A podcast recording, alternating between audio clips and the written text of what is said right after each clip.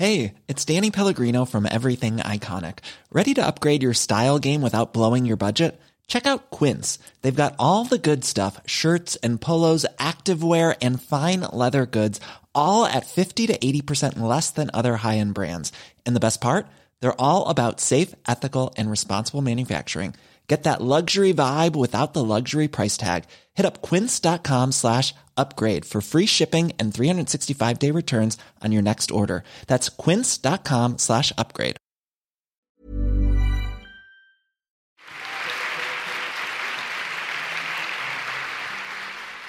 Pour démarrer cette soirée, nous allons faire venir sur scène un aventurier euh, qui a décidé il y a 5 ans de cela de tout plaquer pour partir explorer le monde avec un sac à dos. Et donc son objectif c'était de découvrir les contrées les plus sauvages de la planète. Euh, le, moins, qu'on puisse dire c'est que c'est vraiment ce qu'il a fait et il va venir nous raconter un petit peu euh, ce qu'il en a retiré. Merci d'applaudir très fort Elliot.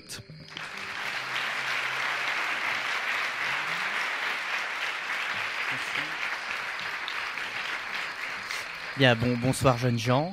Euh, en fait, l'histoire que je vais vous raconter, c'est l'histoire euh, de, mes, de, de, mes propres funérailles. Mais, mais ça s'est bien passé. Donc, euh, d'ailleurs, c'est pour ça que je suis ici pour la raconter.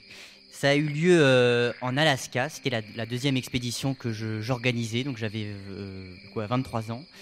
Euh, et, euh, et, donc l'objectif c'était de, faire toute une partie sur la rivière du Yukon, donc euh, de descendre en canoë toute la rivière du Yukon, et ensuite de, m'arrêter un peu au milieu de l'Alaska sur la rivière et de vendre mon canoë pour partir marcher pour atteindre l'extrême nord de l'Alaska jusqu'à la mer. Donc tout ça a été fait tout seul. je suis donc arrivé après un mois et demi en canoë dans un village qui s'appelle Tanana, où j'ai vendu mon canoë. Et là, l'objectif, c'était euh, du coup de commencer à marcher vers le nord. J'avais regardé sur des cartes, et il y a une rivière qui s'appelle la rivière de Tosi, et qui est un affluent de la rivière du Yukon. Et donc euh, le projet, simplement, c'était d'aller euh, sur cette rivière, la rivière de Tosi, qui était à 10-15 km de là où j'étais, et simplement de, marcher en fait sur la rive pour, pour atteindre, pour commencer à marcher vers le nord. Donc j'ai trouvé un canoë qui était un canoë avec un monsieur dedans qui, voulait bien m'accompagner vers cette rivière qui était encore une fois à 10 ou 15 km, ce qu'il a fait. Et puis il m'a déposé sur la rive, et puis je l'ai vu partir, et puis, euh, et puis il s'est éloigné, et puis je l'ai plus vu. Et puis ensuite j'étais tout seul euh, avec mon canoë. Et, euh, et, donc là j'ai commencé à marcher en fait euh, sur la rive comme, comme prévu. sauf que c'est un marché, je pense, pendant à peu près 35 mètres ou 36 parce qu'à un moment la rive euh, n'était plus là, il n'y avait plus de rive. L'eau en fait euh, prenait tout et c'était juste une muraille de pierre comme ça, de, de pierre de terre. Et donc euh, en fait je devais grimper ça et, ensuite arriver sur la forêt et donc longer la rivière mais dans une forêt. Et c'est une forêt genre jungle quoi, c'est-à-dire qu'il y a des arbres partout, morts. Enfin c'est pas du tout entretenu la nature sauvage. Et, et j'ai découvert là-bas il y avait des ronces de la taille d'un géant et je, me cassais la gueule tous les deux pas. Enfin, c'était terrible, C'était pas du tout comme j'avais prévu sur les cartes où c'était tout vert et tout plat. Euh, c'était un problème, quoi. Si bien qu'au bout de 6 heures, j'avais fait 2 km et, euh, et été complètement exténué. Donc j'ai planté ma tente aussi, enfin comme je pouvais quoi, et, je me suis endormi en me disant bah c'est c'est un cauchemar, donc euh, je vais me réveiller et puis je serai dans un endroit tout à fait différent. Je me suis réveillé exactement au même endroit et, euh, et, donc là, j'ai compris que j'allais pas pouvoir euh, passer par là parce que j'ai un mois et demi de marche. Si je fais 2 km par jour, ça va pas être un mois et demi, ça va être quelques années, quoi. Et j'ai pas assez de bouffe pour euh, quelques années. Donc j'ai laissé mes affaires là. Je suis allé dans la rivière, cette fameuse rivière de Tosi, sans rive. Et donc j'ai plongé dedans et j'ai commencé à la descendre pour revenir là où on m'avait déposé le jour d'avant. Euh, donc j'ai tout laissé, j'étais en caleçon quoi. Et j'avais juste pris une petite pochette avec un briquet parce que j'avais tout un autre projet après. Donc je suis arrivé sur la rive, euh, sur la rive où on m'avait déposé, donc sur le Yukon, sur la rivière euh, du Yukon.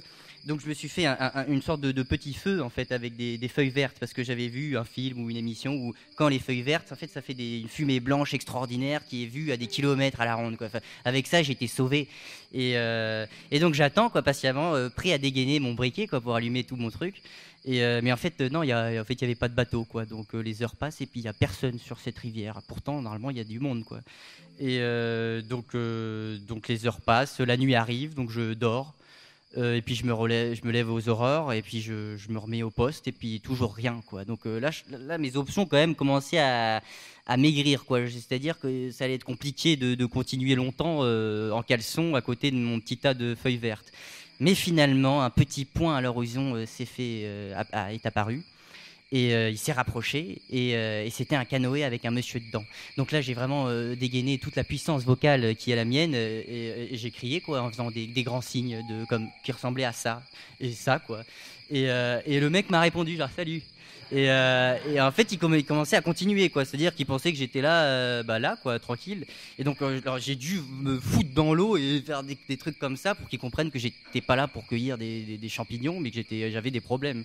Et donc, finalement, il est venu il m'a secouru dans un, dans un bateau et, ça a été euh, la meilleure rencontre de ce voyage et peut-être une des meilleures rencontres de ma vie parce que ce, ce gars-là euh, s'appelle Tom et il s'avère que c'est un trappeur qui habite depuis 40 ans dans cette région de l'Alaska, qui vit dans sa cabane avec ses chiens de traîneau et l'hiver il va chasser. Donc je veux dire, euh, il y avait peu de chances que, je puisse rencontrer quelqu'un comme ça et c'est grâce à lui que la suite de l'expédition été possible. Donc il m'a ramené chez lui, il m'a montré des cartes, il m'a donné des cartes, il m'a dit où est-ce que c'était possible de passer, que j'étais complètement taré de croire que j'allais pouvoir remonter la rivière de Tosi. Euh, et puis il m'a mis en garde quand même contre les grizzlies parce que moi, à l'origine je voulais aller en Alaska parce que c'est l'endroit où il y a le plus de grizzlies au monde et j'ai trouvé ça euh, très euh, beau quoi donc je voulais aller en voir.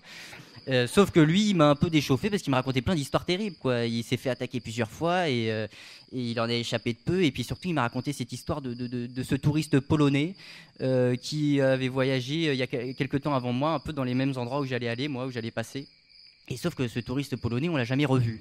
Et euh, selon Tom, un ours l'a bouffé.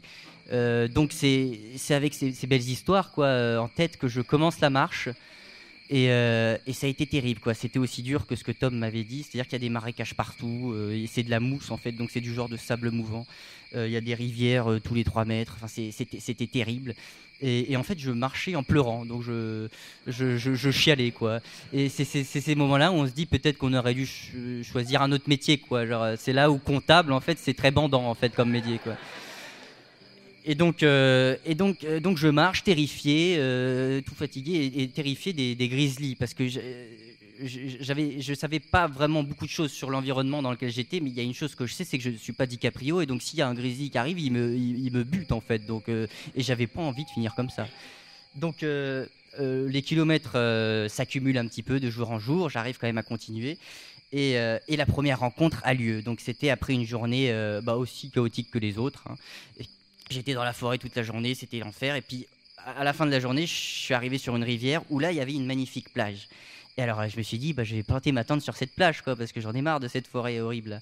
Sauf que le, bon, le détail, c'est qu'il y avait des traces d'ours, mais partout, quoi. C'était un genre de carrelage, en fait, euh, qui, euh, qui, était partout là. Mais comme je m'étais dit que ça s'était passé euh, vraiment de manière merdique jusqu'à présent, depuis le début, peut-être qu'il y avait une chance que ça se passe mieux maintenant. Et donc, il ne fallait pas forcément que je tienne compte de, de toute la déco qu'il y avait sur le sable.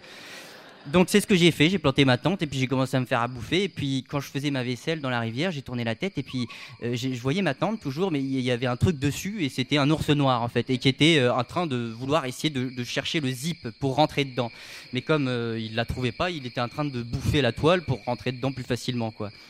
Euh, et, là, en fait, j'ai complètement pété les plombs. Quoi. J'étais, en fait, euh, j'étais, euh, j'étais outré. non, mais j'étais vraiment outré. Quoi. J'ai dit, mais, qu'est-ce que tu fais, quoi? Mais t'es en train de niquer ma tante, mais ça se fait pas, quoi. C'est pas comme ça qu'on vit avec les autres. Donc, je crois que la peur, en fait, c'est un peu, c'est la colère. Enfin, le, ouais, vraiment, le, j'étais outré de, voir ce genre de comportement comme un mec qui raye ta voiture devant toi, quoi. Je veux dire, ça se fait, c'est pas quelque chose qui se fait du tout, quoi. Donc euh, je lui ai gueulé dessus vraiment pendant une demi-heure. Donc il a essayé de venir euh, vers moi plusieurs fois. Et j'avais un petit gaz à poivre, c'est ce qu'on fait contre les ours. Donc euh, pendant cinq minutes, il allait éternuer dans la forêt, puis il revenait, puis voilà. puis on a fait des trucs comme ça. Et euh, donc ça a duré une demi-heure toute, cette histoire. Et à la fin, c'est moi qui le courais après, quoi. Donc moi et mes 50 kilos, j'étais en train de tracer l'ours pour qu'il se barre. Et puis je crois qu'il en a vraiment eu marre de m'entendre parce que encore une fois, j'ai j'ai vraiment, euh, je criais fort, quoi, disons.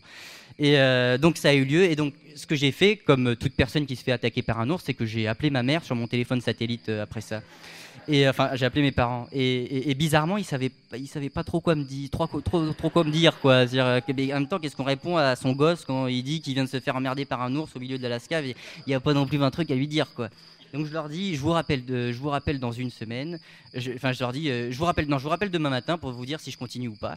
Et, euh, voilà. Donc le lendemain matin, je me réveille et en fait, je réalise que c'est la chose la plus incroyable qui me soit arrivée. Quoi, j'ai, quand même, euh, je veux dire, je me suis fait emmerder par un ours, que ça arrive pas tous les jours. Donc je trouvais ça formidable. Je me suis dit, je vais continuer cette expédition, c'est magique. Et donc je les appelle, je dis, je vous, je vous rappelle dans une semaine, tout va bien, on continue. Donc euh, le temps passe, les jours passent, je continue à avancer, ça se passe un petit peu mieux. Et, euh, une semaine passe et j'appelle cette fois ma copine euh, pour lui dire, lui donner des nouvelles et lui dire surtout, donne des nouvelles à mes parents parce que je vais garder la batterie de mon téléphone satellite et donc fais-le à ma place quoi. Et après avoir accroché, je continue à marcher et là je suis arrivé à un lac qui s'appelle le White Lake et- et quelque chose de très étrange est arrivé là, c'est que j'ai vu une route de terre qui partait de ce lac. Et ça faisait deux semaines que j'étais seul dans la nature la plus sauvage, une des plus sauvages du monde, donc aucune trace humaine, quoi, pas de route, pas de trace de pied, pas de déchets, pas d'avion dans le ciel, que dalle. Donc une route euh, normalement de terre n'a rien à faire là. Donc je commence à suivre, suivre cette route de terre et je tombe sur euh, le camp d'une mine abandonnée. Et il y a plein de cabanes, euh, tout semble, tout est bien dans la terre, donc ça semble, euh, c'est là depuis un certain temps. Et je rentre dans une cabane et je vois, euh, et je vois un calendrier avec marqué 86. J'ouvre des placards et je vois des conserves et des centaines de conserves. Et donc en fait, je suis resté là pendant cinq jours à m'empiffrer de tout ce qui existe sur cette pla- planète et qui rentre dans une conserve pendant, pendant ces cinq jours. Et, j'ai décidé à ce moment-là d'appeler mes parents. Donc là, euh, je retourne un peu en arrière et cette fois, ça se passe en France. C'est-à-dire qu'en fait, ma copine, quand je l'ai appelée, elle était en soirée, elle était si heureuse d'avoir de mes nouvelles qu'elle a complètement oublié euh, de donner des nouvelles à mes parents. Donc pendant toute cette semaine où je m'empiffrais joyeusement de conserves périmées de 30 ans, euh, mes parents me croyaient mort. Donc euh, chacun de leur côté, on commençait à écrire le discours de mes funérailles. euh, sans se le dire d'ailleurs. Donc euh, c'était très différent. Ma mère euh, disait au moins t'es mort en faisant euh, quelque chose que t'aimais. Mon père c'était un peu l'inverse. Je pense que c'est un peu con quand même euh, d'être mort de cette manière-là. Et, euh, et donc finalement j'ai fini par appeler mon père et mon père qui est un athée convaincu et, quand j'ai dit allô mon père alors euh, quoi de neuf quoi? Enfin très guilleré il m'a dit merci mon Dieu et euh, donc là, j'ai compris que c'était grave. J'ai compris que c'était très grave. Donc voilà un peu cette histoire. Après, j'ai continué. Les appelais une seconde tous les jours pour leur dire que j'avais pas fini comme un Polonais, et que tout se passait bien. Et ça a été l'expérience la plus magnifique de ma, de ma, de ma vie. J'ai rencontré après 15 grizzlies qui étaient franchement, euh, c'est un animal finalement très cordial. Il n'y a jamais eu de problème. Et, et donc la morale, euh, s'il faut une morale pour cette histoire, ce serait que euh, bah, déjà les dates de péremption c'est une vaste connerie parce que je- j'en- j'en ai mangé de, de- très très périmé et que si vous voulez des bonnes relations entre vos parents et votre copine, vaut mieux éviter de vivre ce genre de situation parce que parce qu'ils en ont un peu voulu à ma copine de pas l'avoir appelé, de, m'avoir fait croire mort, etc. Et euh, mais ça s'est très bien euh, passé et puis en plus les discours sont déjà écrits, donc euh, voilà, c'est quand même une très bonne histoire. Merci beaucoup.